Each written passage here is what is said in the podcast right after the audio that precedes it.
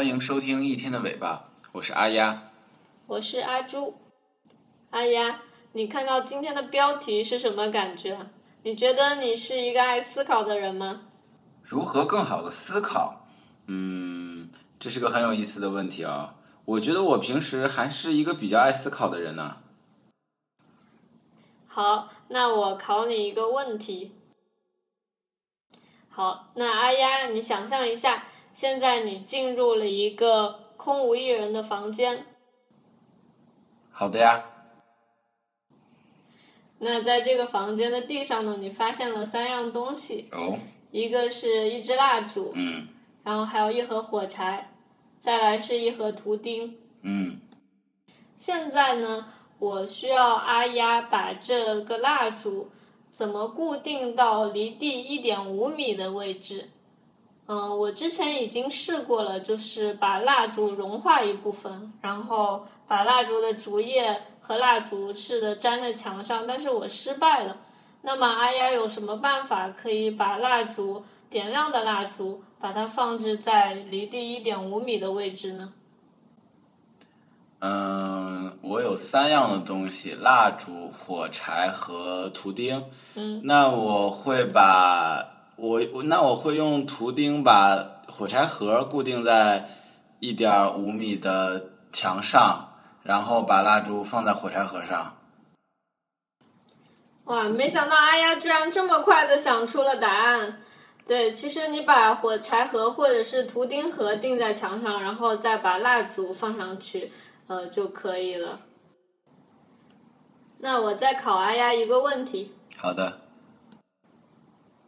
现在呢，假设你的面前有四张卡片，呃，这四张卡片呢都是双面都印有内容的，一面会是字母，那另一面呢就是数字。这四张卡片分别写着 A、二、B、三。已知的条件是在元音字母的背面啊，一定是印着偶数的。那这个问题呢，就是你要判断这四张卡片它们的印刷是不是符合刚才我们所说的那个规则，也就是元音字母的后面必须是偶数。怎样翻动最少的卡片来验证这四张卡片是符合印刷要求的呢？嗯，我想一想，四张卡片，然后要去用最少的方式去验证它的对错。嗯，这还真的需要一定的时间去好好想一想呢。确实啊，这个问题一下子可能还不是那么好想出来。思考是很累的，要花很长的时间，而且当我们思考的时候，整个带宽几乎都被占用了。虽然说新的问题一开始能够给我们带来新奇的感觉，很刺激，但时间长了的话，人的脑子还是会感到很疲劳的。就好像我们在国外旅游的时候，一天要处理很多新的信息，所以白天出门的时候很精神、很期待，但是往往晚上到酒店都已经累得不行了。没错的。尤其记得我们出国旅游啊，那一天下来真的特别特别累。话说刚才你提到带宽，是不是越聪明，那带宽就越宽？好像更宽的带宽就会能更快的思考。我怎么能思考的更快一点呢？有一定道理的。不过呢，与其说是更聪明，不如我们来看看这个带宽是怎么增加的吧，就是怎么能够更好的去思考。你想想，现在的阿丫是不是比五岁时候的阿丫更擅长思考呢？同时也能想到更多的东西。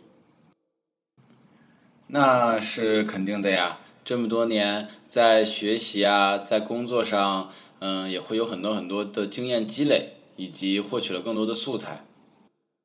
是的，就像我们之前看过的电视剧《后羿弃兵》中一样，里面的国际象棋高手们，他们熟悉的棋谱越多，越能在棋场上得心应手。嗯，认知心理学家呢就有测试过，对于五分钟的快速棋局来说，熟悉越多棋谱的棋手，能够取得越好的成绩。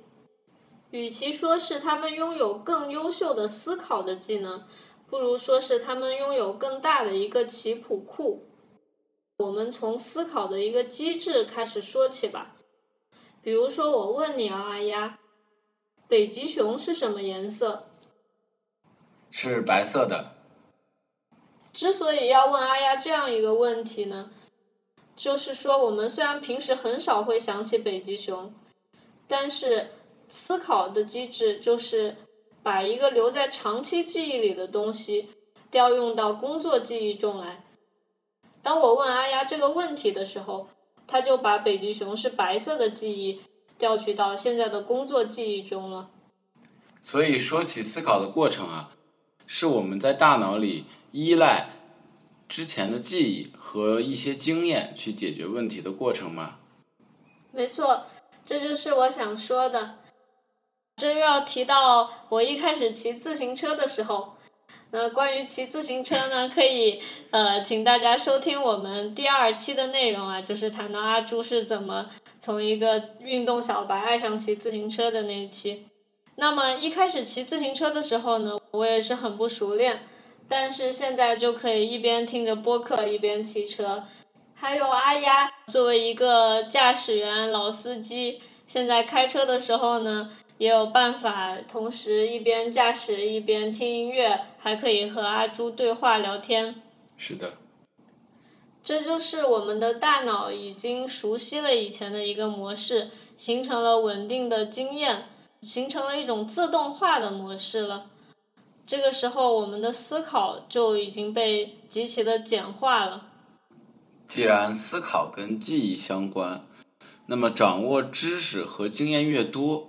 那相当于来说，就是越擅长于思考。正是这样的。具体来讲呢，思考的能力是取决于我们掌握的事实性的知识。在没有可靠的背景知识之前啊，思考就会是空中楼阁，就像造房子却没有砖头。古人所说的“思而不学则殆”就是这样子。嗯。这样的话，其实是在这些背景知识中呢，也能出现复利或者说马太效应。阿丫想说的是不是，知识就好像是金钱一样啊？对的，对的。知识和金钱一样，当拥有的越多，反而会容易拥有更多。富者越富，贫者越贫。这一效应不仅是出现在经济层面。在知识层面上也是一样，有常年学习语言经验的朋友们应该能够体会，当你了解的单词越多的话，你背新单词反而是更容易的。那我们要想办法加速知识的积累。没错，要想高效的思考，我们就应该掌握更多的事实性知识。前段时间呢，我在一条视频上。看到马斯克谈及推荐的读书内容，他所提到也是掌握一些学科的基础知识。渊博的知识可以帮助我们成为更好的思考者。那么，我们可以尝试先博而后渊，这样去掌握更多的事实性知识。在尝试掌握事实性知识的过程中啊。我们经常会遇到一些是必须要死记硬背下来的知识。就记忆力而言呢，比如说像乘法表啊，还有一些数学的公式，以及学历史的时候一些历史年表等。哎呀，你还记不记得我们以前是怎么去记这些东西的呀？像乘法表呀，还有这个元素周期表，其实当时很大程度上都是通过一些音律啊，然后不断的去朗诵啊，然后之后就像说 rap 一样，把它 呃记忆记忆下来的。我还印象很深刻，当年我们的历史老师啊，跟我们说秦灭六国的顺序怎么记，他就说呃，你们记住是喊赵薇去演戏，就是。韩、赵、魏、楚、燕、齐，啊，他这样一说，我们就真的记下来了，而且到今天都没能忘记。这些长期记忆的确都刻在脑中了。其实呢，这是通过把分散的知识组块化，本来难记和复杂的知识点就汇成了一体。这样子呢，就能节约我们大脑思考的带宽。除了这些零散的注记的方法，我们还经常会通过故事去记住一些东西。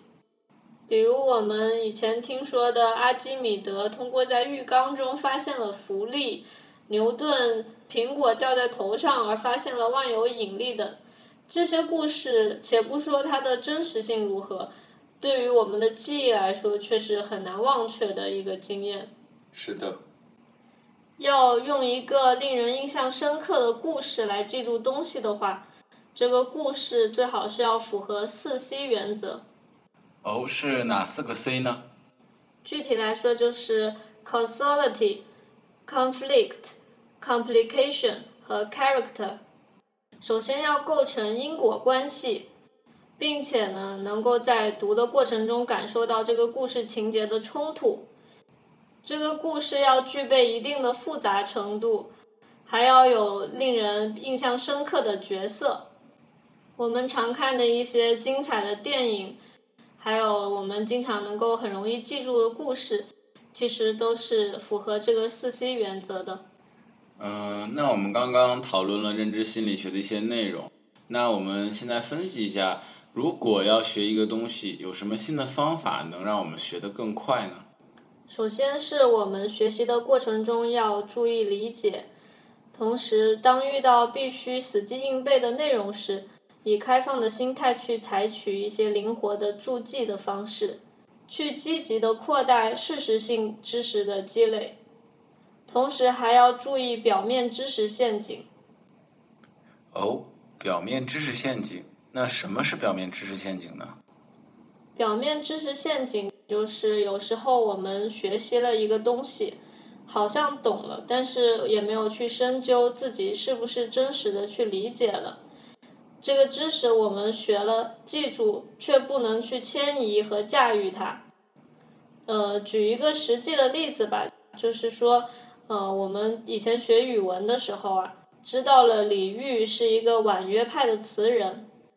但是呢，我们却没有真实的去了解婉约派它的一个词的风格是怎样的，它具体的创作背景是怎样的，这导致我们呢无法去判断更多的词人他到底是不是属于婉约派。表面知识就是我们知其然，但不知其所以然。比方说，古代的名医为什么可以治胃病？就是在病情未发生的时候，它就可以把人体治疗调养到一个良好的状态。是的，尤其像理科类这种抽象概念，那么它更加难理解，所以需要花费更大的精力呢去练习形成这种经验。关于我们如何更聪明的去练习，阿丫有没有什么想法呢？那么通过练习高频出现的事情。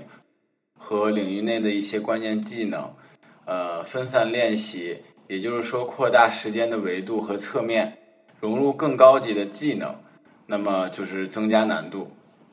嗯，阿丫说的很好啊。我最近对于练习的体会呢，就是呃，我在学习一些新的语言，在这个过程中，我也是感受到了那个艾宾浩斯曲线的威力啊。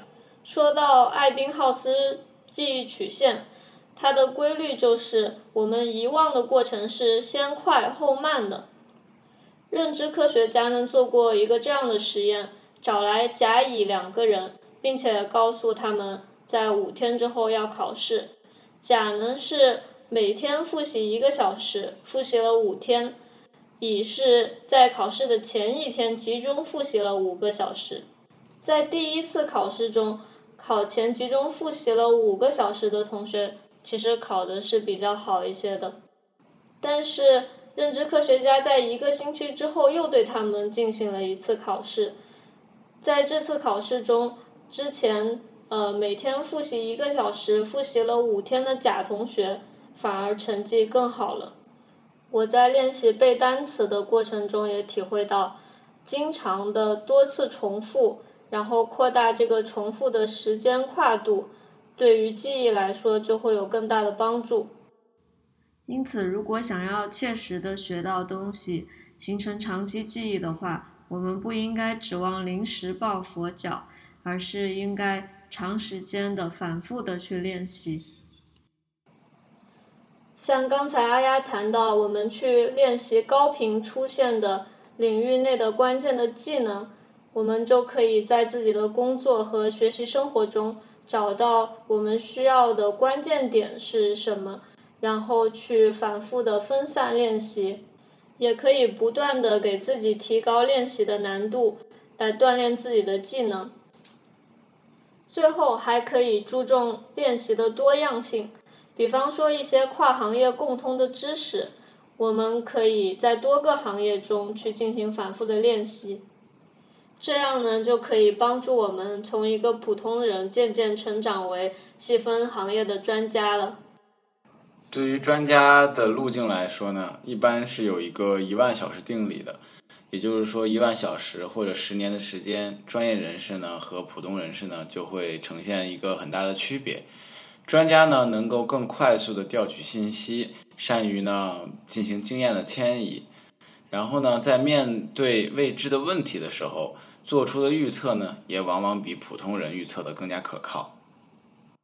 这也就是为什么当我们在面对一些新的项目的时候，嗯，需要去咨询专家的意见。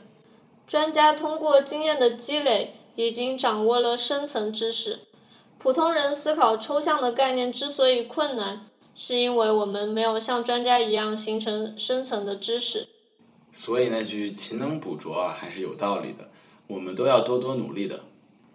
没错，对于要成为一个好的思考者而言，与其说聪明重要，不如说是熟能生巧更重要。就像对于儿童来说，不应该夸赞其聪明，而是应该夸赞其勤奋。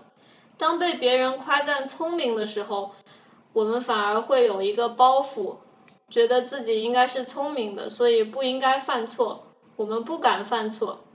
但是，当我们被认为是勤奋，或者我们认为自己是勤奋的时候呢，则会鼓励我们更加的去努力的练习，去做一个勤奋的人，从而积累更多的知识，就可以成为一个更好的思考者。